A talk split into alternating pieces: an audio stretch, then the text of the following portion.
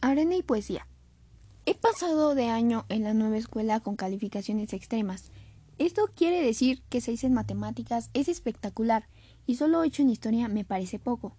Tuve mi único 10 en literatura y el resto de las materias iban como el clima fluctuando por puntos decimales. El caso es que no reprobé ninguna y el tío Paco cree que el año que comienza y que marca mi vida por entrar a otra liga, la preparatoria, será mucho mejor. Tengo 15 años y no celebré mi cumpleaños con una fiesta que era lo que todos mis amigos esperaban con ansia. Paco me llevó a la playa.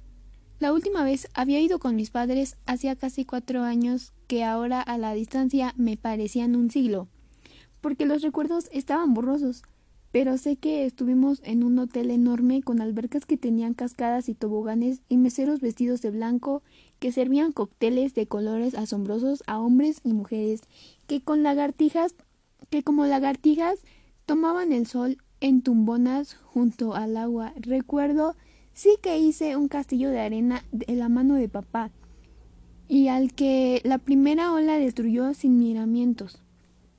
Recuerdo una cena alumbrada a la luz de las velas sobre la mesa.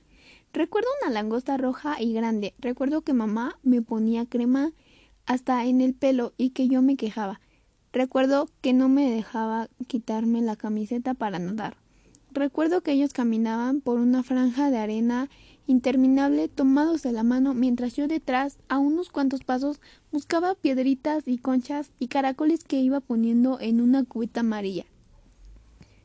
Pero por más que lo intento, no recuerdo de qué color tenía los ojos mi madre o si papá tenía canas en el bigote, o si eran zurdos o diestros. Tengo un álbum de fotografías en un cajón, pero cada vez que lo abro me entran unas inmensas ganas de llorar, así que lo evito. En cambio, puedo sentir ahora mismo, si quiero, el calor del abrazo con el que mamá me estrujó el día que me caí de una resbaladilla. La mano de mi padre pasando por sobre mi pelo. Las risas en la sala mientras yo me acomodo como un gato en mi cama. El olor que viene de la cocina, una música suave que me arrulla y que ahora sé que es un concierto de Bach. El olvido es una especie de animal pequeñísimo que te va royendo lentamente los recuerdos hasta que desaparecen. Hoy por eso me fijo mucho más en todo para no olvidar absolutamente nada. Como iba diciendo, fuimos a la playa el tío Paco y yo, en automóvil escuchando música al azar, cambiando la estación por votación, oyendo a ratos canciones completas, pedazos a veces solo el principio. A veces ni el principio, porque adivinábamos pronto de quién se trataba. Y cuando adivinábamos, generalmente eran canciones que a la tía Pili le hubieran encantado, pero a nosotros no. Llegó un momento en el que la radio ya no tenía señal y solo se escuchaba estática. El paisaje iba cambiando a nuestro paso. Primero grandes extensiones de verdes y sembrados campos de alfalfa luego rocas y pinos y abetos. Conforme subíamos a la montaña, cactus, saguaros, Paco se puso a decir poemas en voz alta, al azar, igual que con la música.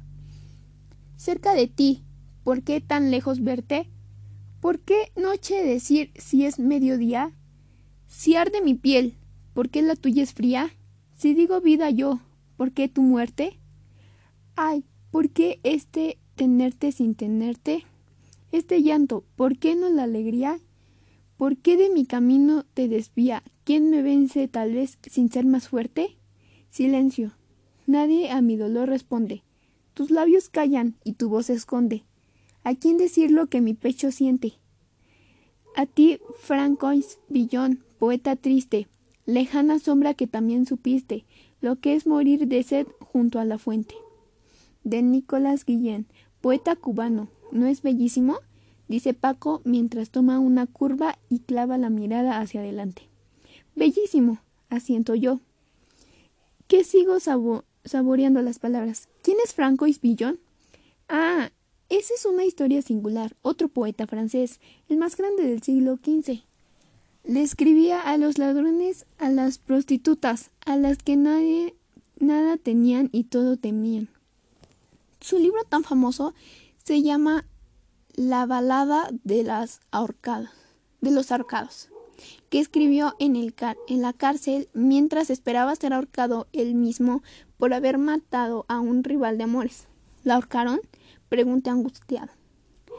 Al mejor poeta del siglo XV no se salvó, pero lo desterraron de París, donde vivía. Un día desapareció y nunca volvió a saberse nada de él.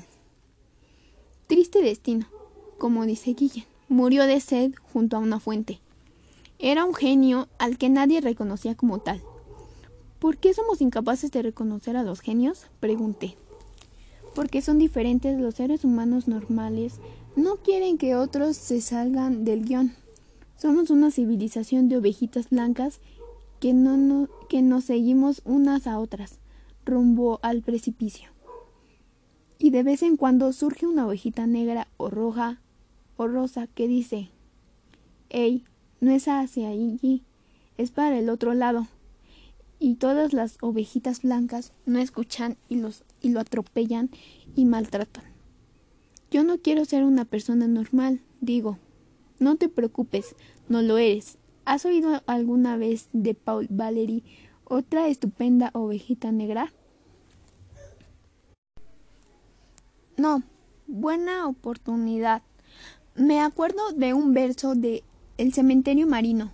¿Estás listo? Sí, afirmé cerrando los ojos. Para mí, solo a mí, solo. En mí mismo, cerca de un corazón fuerte del verso, entre el suceso puro y el vacío de mi grandeza interna, espero el eco. Osca cisterna amarga en que resuena, siempre en futuro un hueco sobre el alma. Me quedé pensando las palabras sueltas por sí solas, si alguien que los reúna y les dé sentido valen muy poco. En cambio, algunos privilegiados tigres con piel de oveja, que son los que deberían conducir al rebaño hacia un lugar más justo y bello. Hacen con ellas maravillas y nos llenan a los demás de asombro y esperanza. Me queda muy claro y sin embargo, porque quiero saber siempre más, pregunto. Paco, ¿para qué sirve la poesía? Te voy a contestar como contestó cuando se lo preguntaron un enorme poeta argentino, Jorge Luis Borges.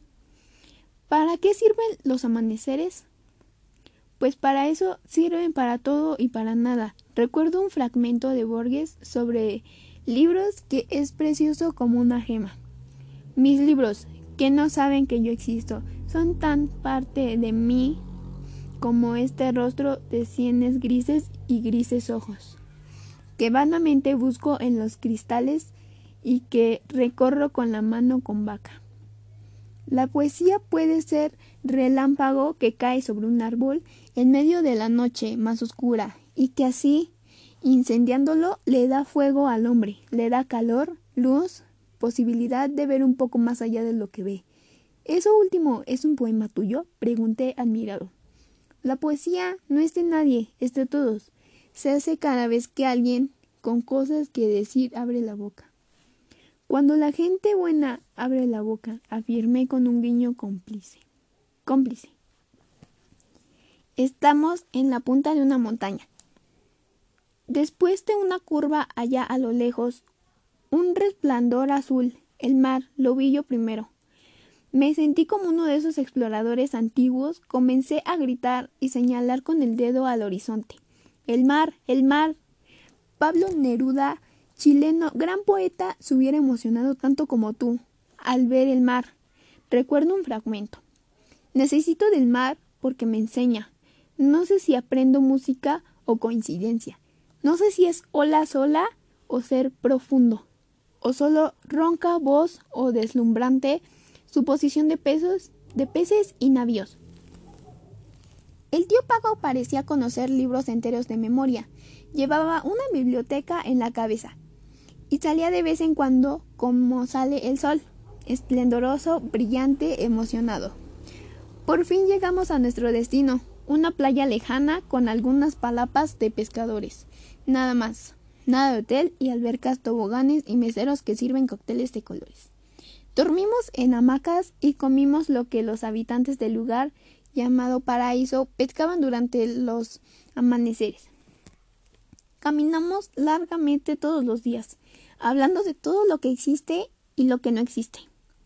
Dormimos como deben dormir los bebés, que no saben nada de la maldad humana, sin tener pesadillas, porque velaban nuestro sueño las buenas personas que viven del mar y su trabajo, que comparten sin esperar nada a cambio, sonrisas y canciones. Contamos bajo la bóveda, bóveda celeste estrellas hasta que descubrimos lo inútil de la tarea y mejor decidimos admirarlas y contamos también historias de piratas y tesoros y lugares tan mágicos como era el lugar en donde estábamos. Vimos delfines hacer piruetas en el aire celebrando la vida. Vimos a lo lejos luces de barcos que pasaban rumbo a destinos inciertos en medio de la noche. Jugamos en el mar y escribimos versos sobre la arena para que las olas se los llevaran a otros lugares lejanos, allá donde alguien también necesitará como necesitamos nosotros todos los días la poesía.